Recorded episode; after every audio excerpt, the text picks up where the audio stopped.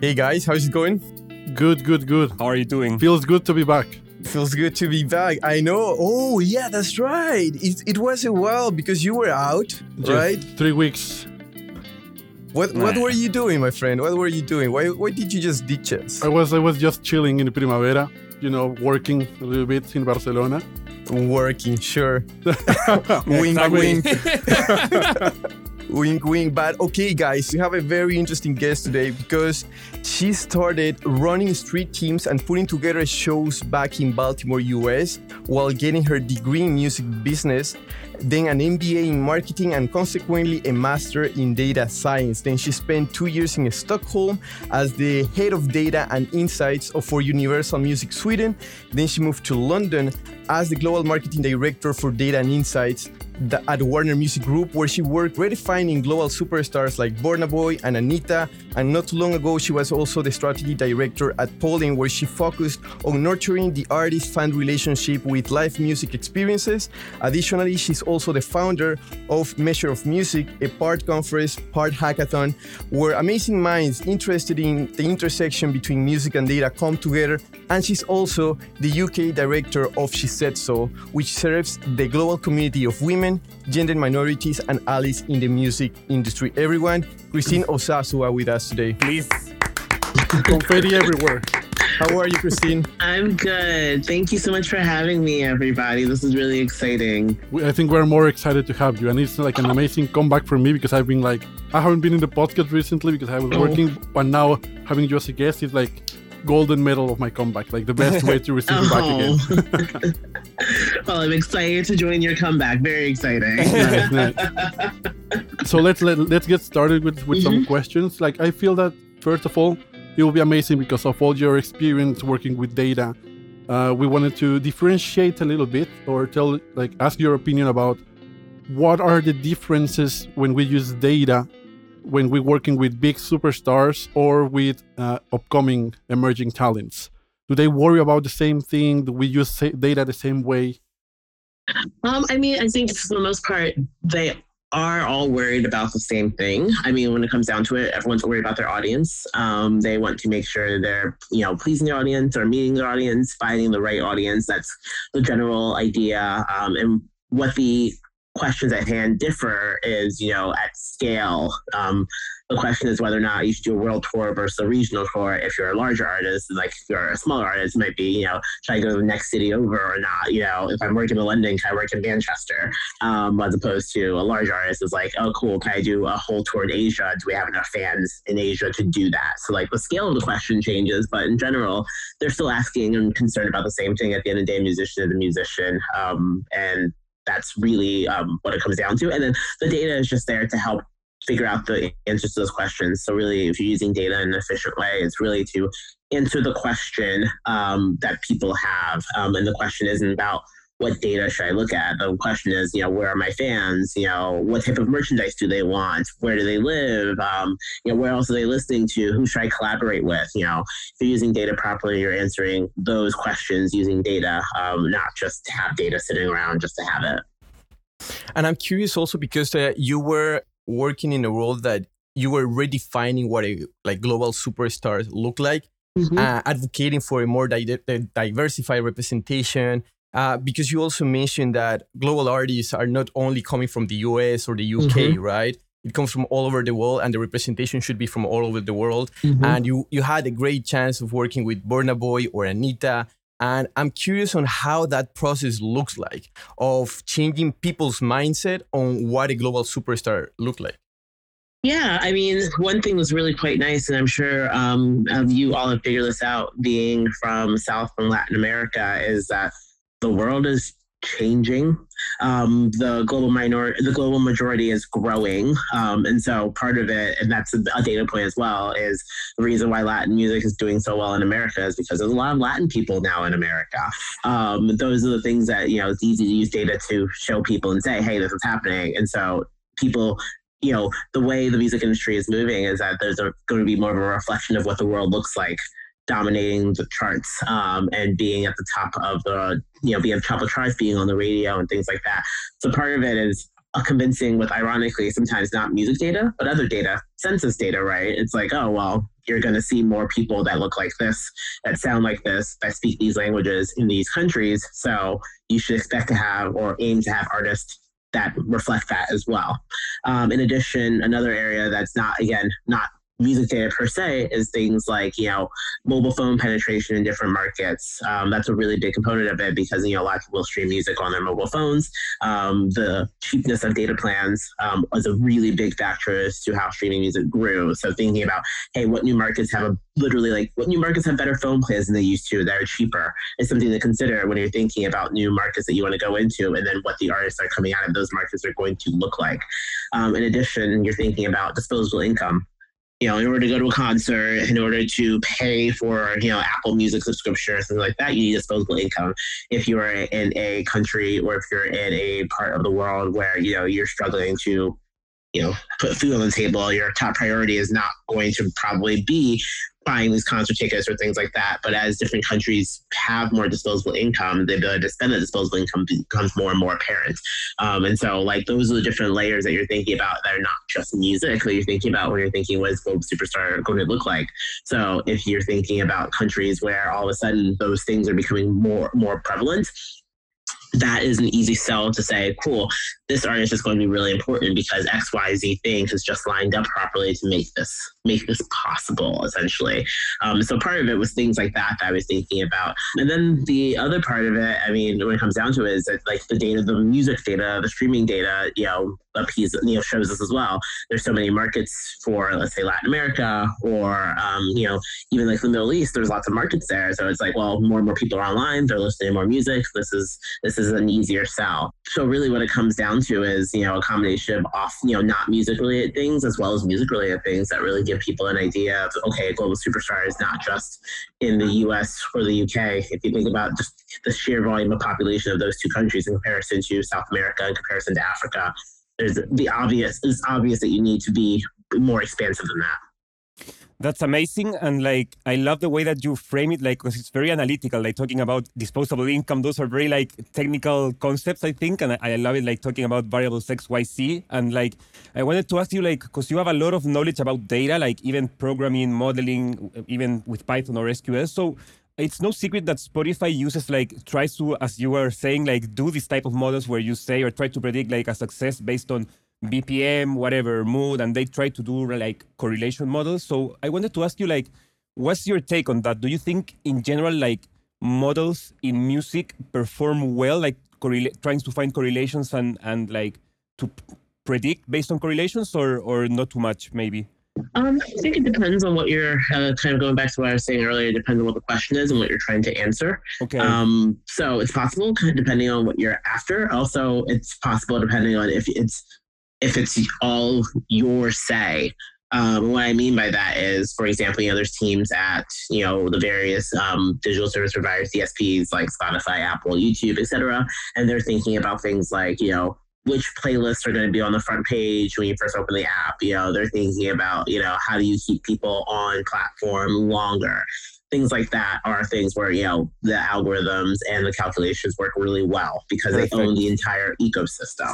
It's a very simple kind of situation to you know work towards where you know oh if you play this song they don't recognize the song directly after is when they do recognize they're more likely stick around. Like things like that are like obvious things that they work through and figure out and build the models for. The thing that i think people often come with me come to me about so i always joke about it um, about for measuring music is that often the first idea everyone has when it comes to music data is they want to predict a hit song. Yeah. Hundred percent.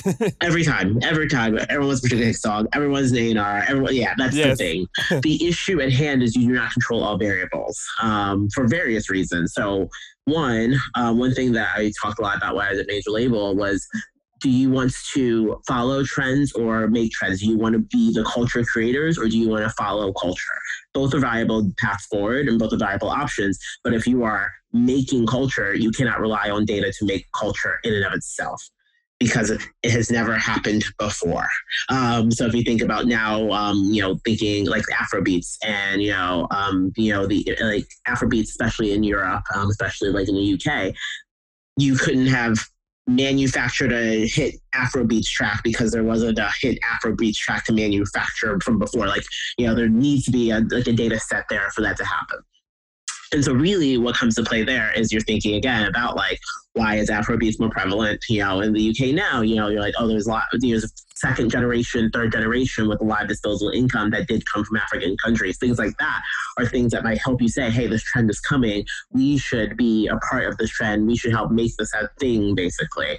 And so, like, there's parts of it that are in your control. But if you were saying, you know, if you said, oh, cool, we really, we really want to make, I don't know, like, like a random like Vietnamese music, really nail in like Czech Republic, like there's not a lot no matter what you try to do there you're probably not going to make anything like that happen. There's no there's no paths or layers in place there that would make that happen. So part of it is that like seeing reading the tea leaves and understanding what's there outside just the model of oh well this is what happened before and so this is what will happen again. It takes more than that. Um, in addition and when, when i meant when i say if everything's within your control the thing about predicting a hit song even if you came up with all of the variables to predict a hit song there's two other issues. One do you want to create such derivative work that it just sounds like everything else? So it's possible that you do, depending on the type of artist you are. If you're like, oh, I just want to make some money, great. That's one component of it, right? The second is most artists are not actually that way. If I were to write down all of the steps to make a hit song from whatever model or algorithm that I piece together, an artist is going to completely dismiss that and go about doing what they were going to do anyway. They do not care about my opinion when it comes to how to make music. I am not a music maker.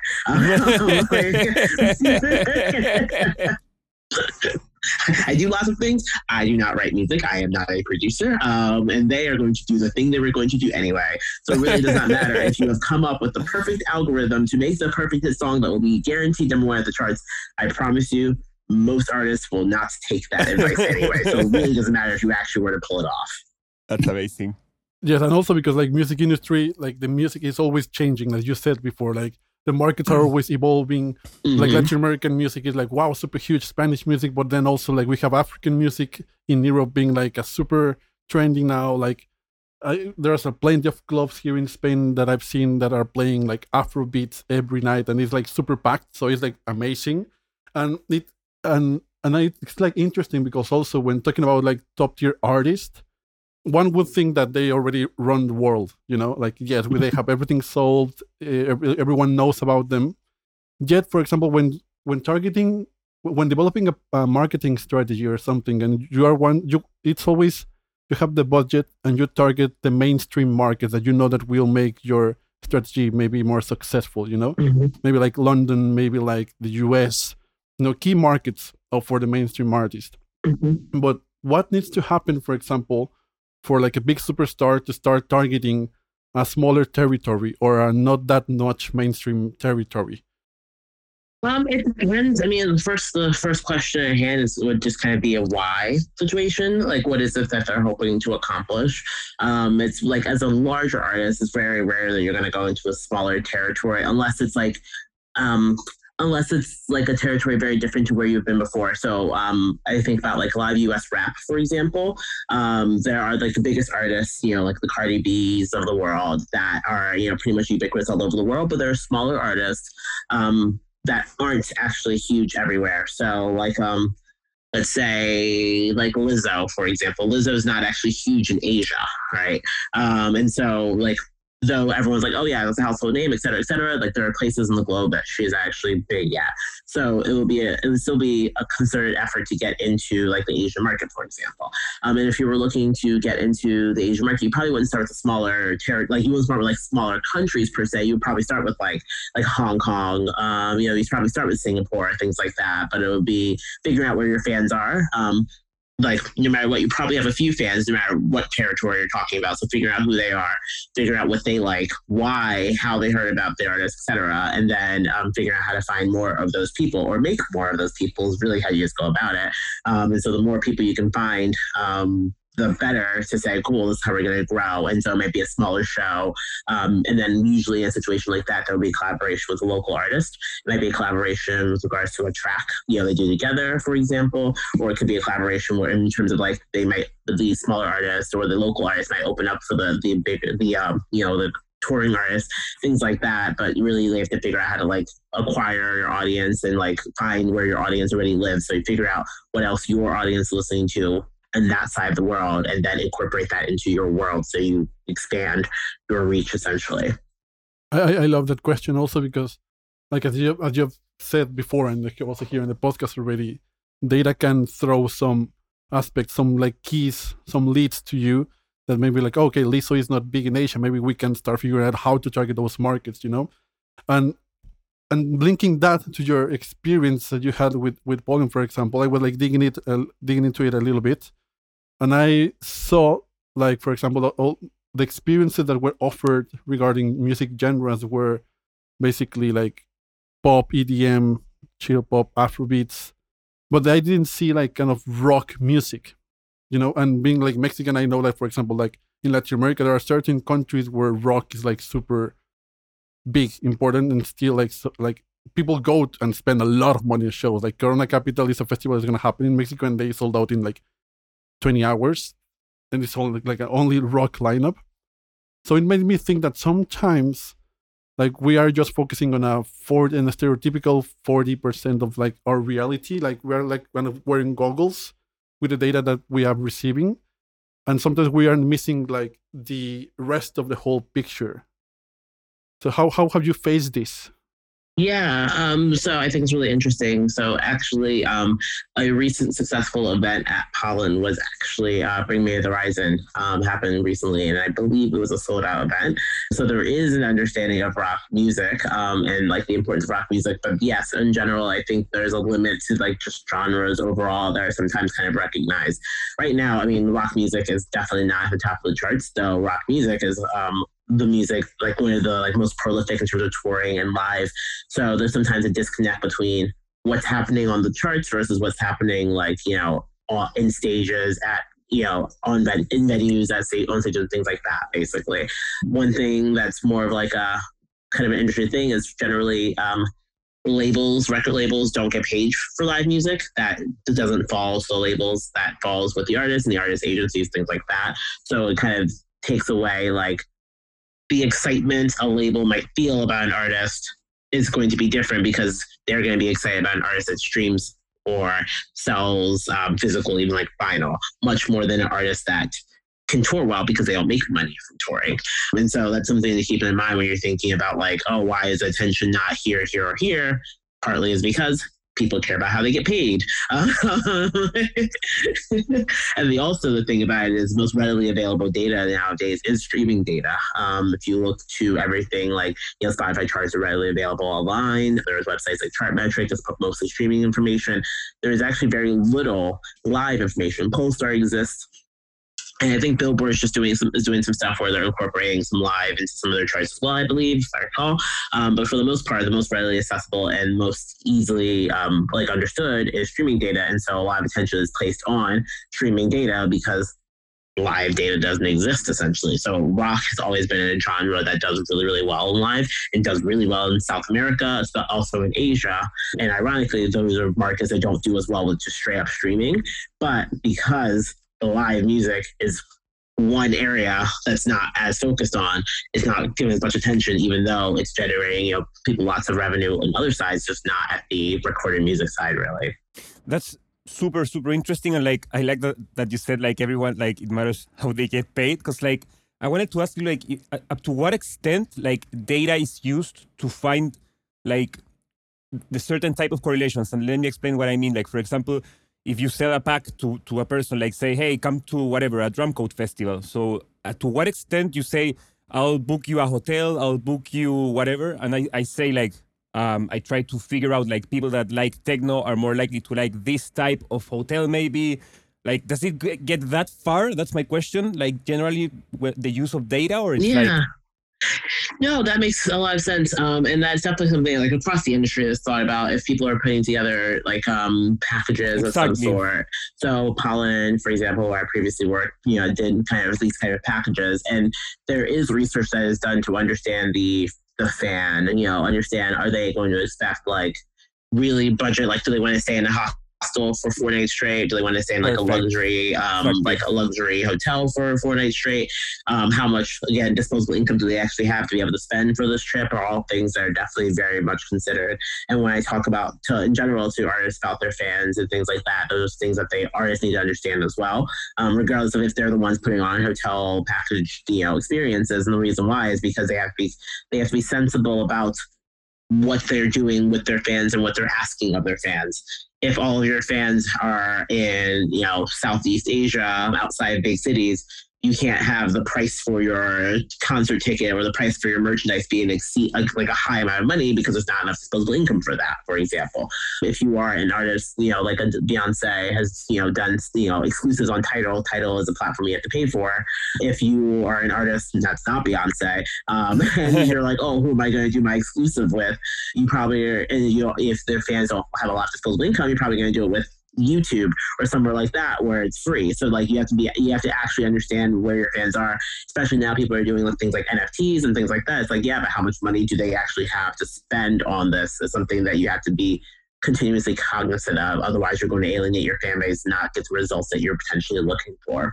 And talking about the fact of that you have to understand where your audience is. I heard you speaking with Mark Brown from Beta, and it was interesting because you guys were saying that as an artist, you have to be where your fans are. You don't necessarily have to have to be everywhere if your audience is not there.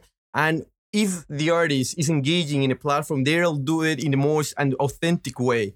And I wanted to ask you, with all the controversy that is happening right now, with uh, not all, not only major labels, but it's also happening with indie labels that suggesting artists to reach certain metrics in social platforms as a as a as a like a requirement right? So i wanted to ask you because from my point of view i think that it was a conversation that wasn't very well handled. So i wanted to ask you like what's like the could have been like the best way to approach this Yeah, I mean, I think it's quite uh, it's a quite an interesting like debate that is being had around you know what the expectations should be of artists. I mean, I personally think that artists should do things they feel comfortable doing. At the end of the day, like most artists want to just be artists. You know, some of them want to be influencers, some of them want to do other things, but most artists don't want to be a marketing manager and a you know and a video editor and a you know they don't want to do all of these other things. Sometimes they just want to like write a song and like record the song and then play it on the stage right? And so like letting artists do the thing that they're good at i think is quite important. Um, and i think having artists, you know, like the requirements of artists to be on different social media platforms. I understand, like, obviously, I understand why that's, you know, why that's the case. And, like, you know, people are talking about, okay, cool, so we need you to do this, this, and this so we can get this track out. And so, like, obviously, it's really helpful if an artist does help with their marketing and is present for their marketing and does promotion and things like that.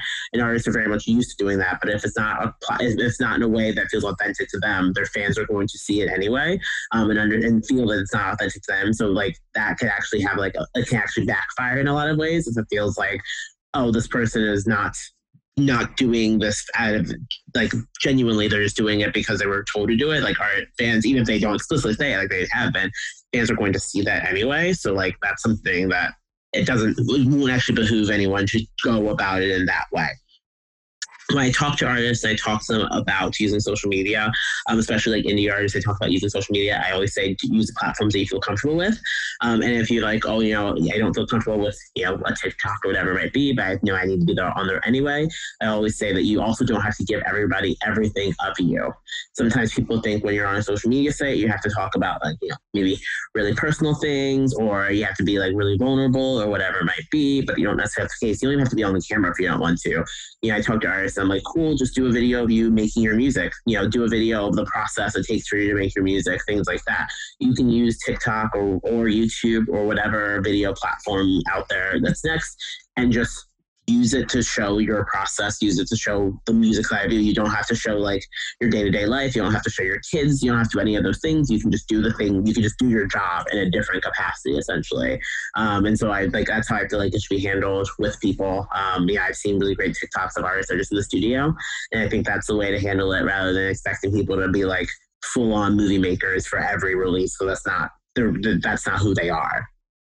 Absolutely, absolutely. And also, Mm, I like the fact what you said the other day that in the same conversation about identifying what your artist, what, what your audience finds valuable, right? And the best way to find that out is just by asking them, right? And you identify that ROI that that's something very important to them. So when you start like to start monetizing this fan base or these super super fans that you that you have a very close relationship with. So in terms of once you identify this ROI, how can artists keep improving and keep having things interesting so the initiatives don't get dull and the audience keep engaging with whatever they are doing and they still find this ROI from their initiatives? Yeah, exactly. I mean, that's I think what it comes down to is you have to you have to find what works for you and you have to find and you the trial and error that's a part of it as well like you don't like don't feel like just because you tried something means that you have to continue to do it in perpetuity as well. Something try something that doesn't work, you don't have to keep doing it. I think sometimes people get so in their heads they're like, oh no, I'm I'm going to be doing TikTok now. It's like you can just try it. See if it works for you, see if it does not work for you, and figure out what the point is. And I think that's another area that I think sometimes is kind of lost on people is like figuring out what the point is or why you're going to be on a platform, especially if something you don't feel comfortable with, is something that's quite important. Because for every track on that blows up on TikTok, there's plenty of other ones that do not. So just it's not a guarantee. No platform is a guarantee for success at this point. So it's it has to be more than just like okay, we're gonna do this with a song. It has to be like you know maybe it's something that something your ongoing project, an ongoing kind of thing that you're looking to actively build your fan base because you want to use it to, let's say you're actively building your fan base because you want to use it to basically A&R songs before you release them. That's a great reason to go about it, but you have to be really cognizant of like why you're going to do something, what's the point of it, because if it can just be like especially if it can be done without the artist anyway that saves everyone a lot of time. Like if you just need to get like exposure of a track like there's plenty of influencers you can you can pay to get exposure from a track. So why do you need you know why are you as an artist or why do you need the artist to actually be there? Um, is something that i think is also a big question that people should be thinking about. Christine like i would like to switch a little bit the, the topic, but talk a little bit because um, you have had a lot of experience also in inclusion, especially being a woman in the music industry. That it's known to be like very hard to be a woman historically in this industry. And I like I was reading a paper that you wrote back in 2010, I think it was about about discrimination uh, of women in the music industry. And I want to summarize like a little bit of, of what that paper said that the huge role that media played like in pushing and accepting like this discrimination. And I wanted to ask you like because I think it's also all about like perception to be honest like all about what people actually think in society. So like numbers could change and like um like we could have nowadays for example more women as senior executive in major positions. Like that's what i mean like more percentages like numbers can change. Mm-hmm. but i want to ask you like do you think that um in this context of like where traditional media has lost a little bit of power and we have like more social media more like alternative ways to consume information. We communicate in different ways. Do you think uh, this situation of perception has gotten any better through time in like towards discrimination or it's just a thing about numbers? Yeah. Yeah i mean i think it's really quite interesting because i do think the rise of social media has helped with representation and representation is incredibly important. Do not let anyone ever tell you representation is not important because it is incredibly Absolutely. important. People seeing themselves doing the thing is one of the easiest ways to get more people to to the thing, Absolutely. whatever that thing is, right? Um, so I do think social media is helping normalize it, but I do think mass media is still very, very prevalent. I think it's getting better, but and like to like go back to like thinking about that piece I wrote years ago at this point. Um, things that you see in media quite frequently that kind of like you know perpetuate into everyday you know in the everyday world is things like you know groupies and ideas like that. Like every time you watch a movie or a biopic or something like yeah. that about music, there's always there's always a scene around in, in that space where there's someone you know backstage trying to sleep with the artist or whatever it might be it's always a woman. And then anytime there's a woman backstage in real life, there's always a question as to what that woman is doing backstage. If you see a lot of movies or TV shows about like being in the studio, even if it's a female, you know, if it's a woman in the studio, usually the sound engineers, the producers, everyone else around are all men, which again, looks like oh you can be a singer but you can't be a you know sound engineer. You can't you can't be the session guitarist. You can't be any of these other things. Um, i think it's getting better. You're seeing a lot more in social media you know like people doing the roles that were traditionally kind of more male dominated and i think that's really quite exciting. But like social media in a lot of ways is inherently siloed and it's not as necessarily in mass in mass consumption in the same way. So I definitely think there's still a lot of work to be done from a media standpoint, but also in general, like numbers are still incredibly low. Um, even if you do see it more, like all the numbers are really low in terms of women in the industry, especially in senior roles in the industry. And so they're always kind of combating, you know, being the only woman in a room at work at the studio on the festival stage. There's still often times where there's only one woman in the room no matter what it is. And like that's really challenging because not only is it challenging because you know you feel very isolated it also challenging because a lot of pressure. If you are the only woman to play on the stage and you you mess up you know you have a you have a mic problem or whatever it might be you have all of that weight just on you, which is really a big struggle because if you like, that's a lot of pressure to put on a single person, especially thinking about artists. Some are incredibly young, and so like, it, there's definitely a lot more that needs to get done, really. Yes, and I, I feel that representation is like super super important. Like, we we are all like uh, expats, for example, and we are like immigrants, work right, like trying to get into the music industry, you know. And there's always like challenges that ones that we need to like step by step overcome them and it's always nice to see someone that oh I, like this guy looks like me and he mm-hmm. made it he left the country so i think i can do it also you know i feel yeah. that that's super super important because like let's face it sometimes being in the music industry is a constant like we're facing rejection we're facing frustration even when trying to land a job for example Yep. You know, like we have all lived, we're, we're, we have all lived through this. You know, like mm-hmm. Mexican living in Spain trying to find a job, Colombian, mm-hmm. the same, same. So like, oh my god! And sometimes you feel like the whole world's against you because you receive like thousands of no's. No. But mm-hmm. so with your experience with like directive roles and everything, I would like for you to tell us like what would you tell to other directives for them to start doing something to be more inclusive and be, and give more opportunities to maybe a minorities that are maybe not that much represented in the music industry. Yeah, um, I feel like uh, I think about this a lot, um, and I think a lot of times when people think about, you know, diversity and inclusion, you know, diversity and inclusion is not just gender, not just ethnicity. Um, it can be, you know, being an immigrant. It can be speaking a different language. All kinds of things. You know, inclusivity is across the board. Um, and a lot of times, you know, people are like, "Oh, what can we do to get more blank people in our company, et cetera?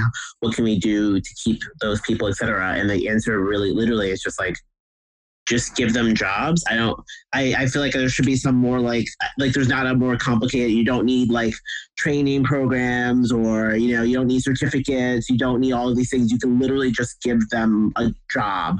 Um, i talk to people constantly that are wildly qualified for roles. They're continuously getting denied for roles. And there's nothing that's standing in between them and that role but the person is not giving them the role. They'll have the education. They'll have the background. They'll have all of these things. Sometimes they even have the visa. They need whatever else might be but they're just not getting the roles um, it's, it's really as simple as that because oftentimes people are like, oh, we're going to do a training program or we're going to hire more interns from this, et cetera, et cetera. It's like, but you didn't need to go through all of that to hire all of these other people. Why do we need to go through all of these hoops now? Um, and there's obvious reasons why we need to go through all these hoops now. Um, but there's not, I don't have any like magic bullet answer to like how you like just literally give them jobs. That's that's the answer. like, now that you mentioned this, comes to mind the the question that actually Mark asked you that uh, how is like diversity in these like major labels for instance mm-hmm. so there is diversity but when you start like looking up the level the the diversity starts to like narrow it down to specific demographic Yep, very much so. Um, when you look at diversity stats um, in the industry, basically you often hear so in the U.S. there are HBCUs, so those are historically black and um, historically black colleges and universities. Basically, um, in the U.S. they have them, and anytime there is a conversation about ethnicity and race within the music industry, someone inevitably always says, "Oh, we should hire more people from those schools in the U.S." So there's inherently a lot of things wrong with that being the strategy. One, college itself is not free in America. So even being able to go to college in America is a privilege. If you're on scholarship, that's great. If you were able to do well enough in school to get the scholarship to go to the school, like there's so many levels of privilege that entails to get to go to college. So there's that one of those issues at hand. The second issue at hand there is that those are usually entry level roles. So they're getting people fresh out of college to put them into roles the data shows, at least in the UK, for example, data shows that there is not a issue at the entry level area for gender and race. Actually, there is an overabundance actually of women and people of color at junior levels at companies within the music industry. The issue at hand is once you get to mid to senior level roles, all of those people all of a sudden disappear or are stuck at the junior level. So it does not behoove you to hire more and more people as interns, as coordinators, as assistant level roles. There are plenty of them. The issue at hand is the pipeline once it gets to more senior roles. And so continuously, there's always this, oh, we'll build another training program, we'll build another internship program, whatever it might be. But all that does is add more and more people to the bottom, like the bottom of the funnel and still has no help for those that are trying to move up in the industry essentially um, and so it's a continuous struggle and a continuous fight that people are making where it's like oh but like i don't see myself up in the senior ranking so then if i don't see myself up there it doesn't feel like it's possible basically Christine, thank you so much for coming. Honestly, it's been a blast. And I just wanted to ask like, do you have any any social media where people can contact you or any final message that you want to leave to our audience? Yeah, I mean, you can always reach me on LinkedIn. I'm really active on LinkedIn. Feel free to connect with me um, if you want to have a chat. Um, I do not Instagram, so don't look for me there. I'm not there. Um, feel free to just shoot me um, an email. My website is christineosazuwa.com. Um, all my contact information is there as well. And I guess one thing I just want to say is like, you know, thank you so much for having me. Um, it was a really great experience. and also, um, always take, make a note about imposter syndrome imposter syndrome is not real. Um, and I say this to people often because essentially, no one is giving out jobs out of the kindness of their hearts to women or people of color. I have never seen a situation where people are like, oh, let me just take a chance on this person. That does not happen. By the time you are offered a job or a role within any industry, especially the music industry, you are probably wildly overqualified for that role anyway. I promise you, you are not the imposter in the room and you should get that out of your mind so you can actually move up and excel in the company. Amazing, amazing, amazing. Just with that, guys, we close up our interview with Christine. Thank you so much for your time, guys. We'll see each other next week and have an amazing weekend, guys. Gracias. Thank you. Thank you. Bye. Bye bye. Hey, si ya llegaste hasta acá, muchas gracias por escucharnos. No te olvides de seguirnos en Spotify, Apple Music, Pandora o la plataforma digital que sea de tu preferencia. Si te gustó el capítulo, si te gusta el podcast, no olvides recomendarnos a tu grupo de amigos, colegas. Es la mejor manera y la manera más orgánica de que sigamos creciendo esta comunidad. También nos puedes encontrar en Instagram, Facebook, YouTube como 8000 kilómetros podcast y cualquier comentario, duda, sugerencia para mejorar el podcast es más que bienvenida. Nos vemos en el siguiente episodio.